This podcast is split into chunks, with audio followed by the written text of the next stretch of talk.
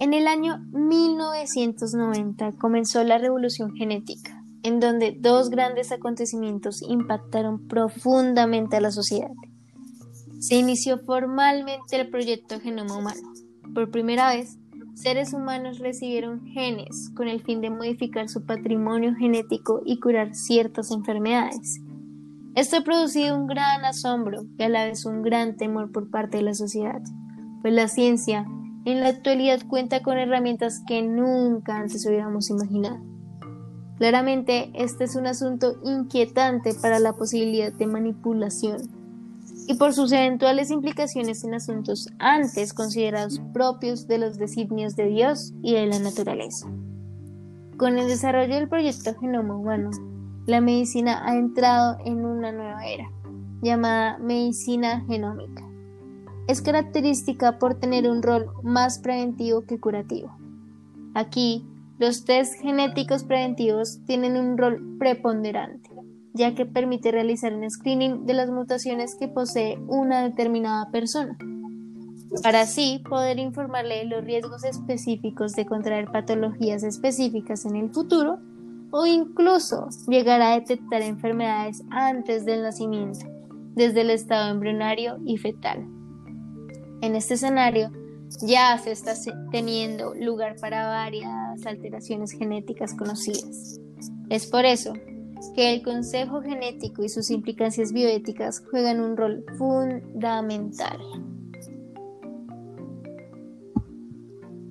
Se sabe que las características biológicas observables, normales o patológicas de un ser humano están determinadas por los genes, los cuales son recibidos por los padres y el ambiente en el cual se desarrolla. Entonces, este conjunto de genes de un individuo corresponde al genotipo. También sabemos que el desarrollo de los seres humanos comienza justo en la fecundación, es decir, el momento en el que el espermatozoide se encuentra con el óvulo, originando su primera célula, que a su vez originará, originará todas las demás y así demás diferentes seres vivos. Es aquí donde comienza nuestra vida. Uno de los objetivos del proyecto del genoma humano consiste en conocer la secuencia de todo el ADN humano, 3,2 billones de bases nitrogenadas. Conocer genes involucrados en enfermedades de causa genética y ambiental. E identificar los 3.000 genes. Por otro lado, en el campo de la medicina, el papel del genoma humano no influye en el aspecto físico como lo cree todo el mundo, e incluso como lo pintan las películas futurísticas. Por el contrario, se usa como medicina genómica.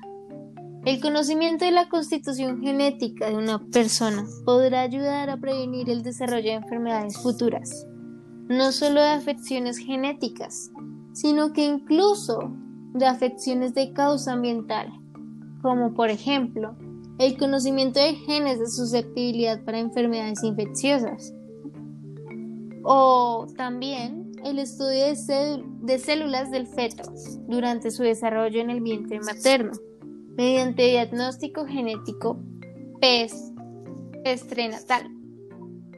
Ya teniendo el conocimiento del proyecto Genoma Humano, permitiendo el desarrollo de terapias génicas para intentar curar definitivamente algunas afecciones genéticas mediante la terapia genética que se utiliza para la tecnología del ADN que recombina para corregir un gen defectuoso y reemplazarlo, en donde el mejor de los casos por el gen normal en forma permanente.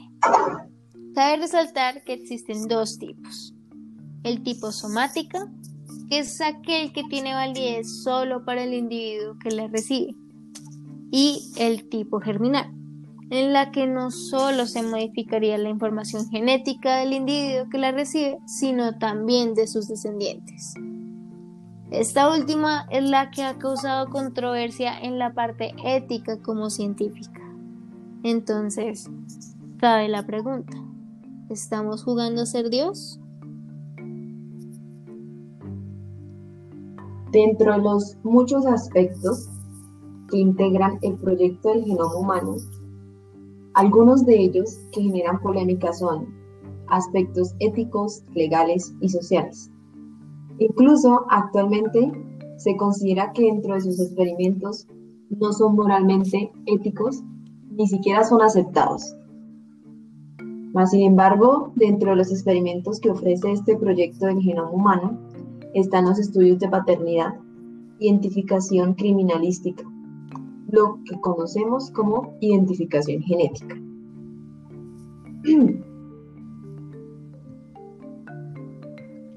Tenemos el consejo genético.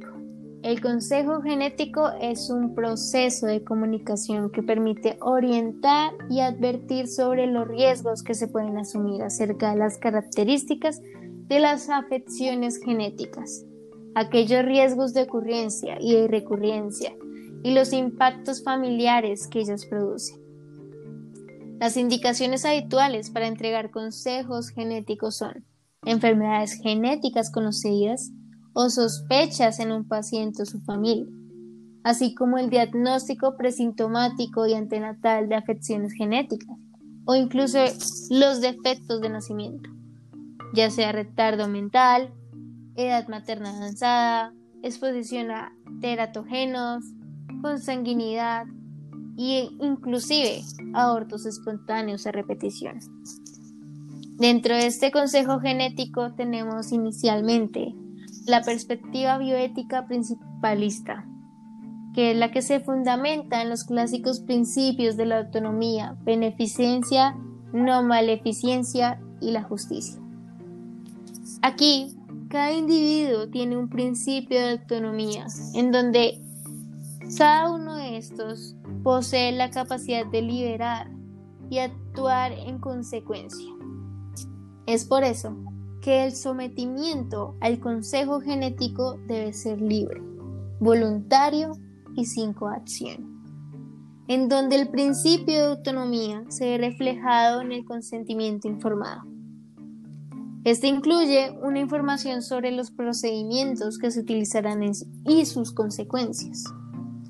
Cabe resaltar que se debe considerar la opinión del interesado en cuanto a conocer o no el diagnóstico que se está pesquisando y los eventuales impactos psicológicos de hecho.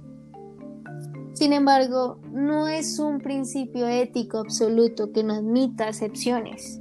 Por ejemplo, mientras mayor sea el beneficio para la sociedad y menos lesivo sea para el individuo, por lo cual la exigencia de someterse al consejo genético puede llegar a ser más obligatoria.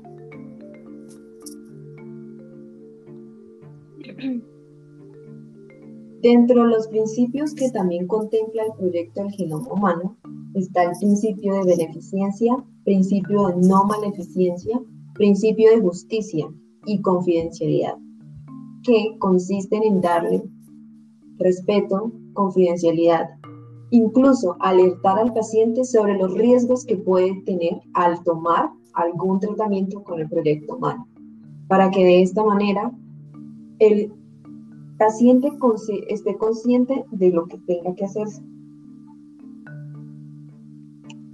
También encontramos la perspectiva bioética personalista. Es un principio que se divide exactamente en cuatro.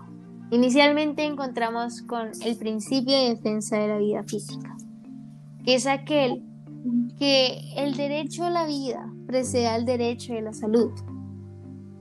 Siendo así, en este sentido, la aplicación de test genéticos para detectar afecciones genéticas atentan en el feto o incluso en el, en el embrión, que conllevan al aborto del feto o la eliminación de embriones en aras de que los afectados tendrán una mala calidad de vida. Se contrapone con el principio básico de la defensa de la vida física, claro está. También tenemos el principio de libertad y responsabilidad. Esto es particularmente relevante en los casos de diagnóstico genético prenatal y preimplantacional, que puede conducir a la eliminación de seres humanos en estado fetal o embrionario. Un caso dramático se ha vivido recientemente. Abusando del principio de libertad, padres de niños deformes por afecciones genéticas irreversibles han recurrido a la eutanasia neonatal. También encontramos el principio de totalidad, en donde la corporeidad humana es todo unitario. Existe una totalidad física, espiritual y moral de la persona. Este principio de la totalidad rige la licitud y la obligatoriedad de la terapia médica y quirúrgica. De ahí que se conoce también como principio terapéutico. También encontramos el principio de sociabilidad y subsidiariedad en donde toda persona debe comprometerse a considerar su propia vida y salud y la de los demás como un bien personal y social. Este principio obliga a la comunidad a promover la vida y salud de todos y cada uno.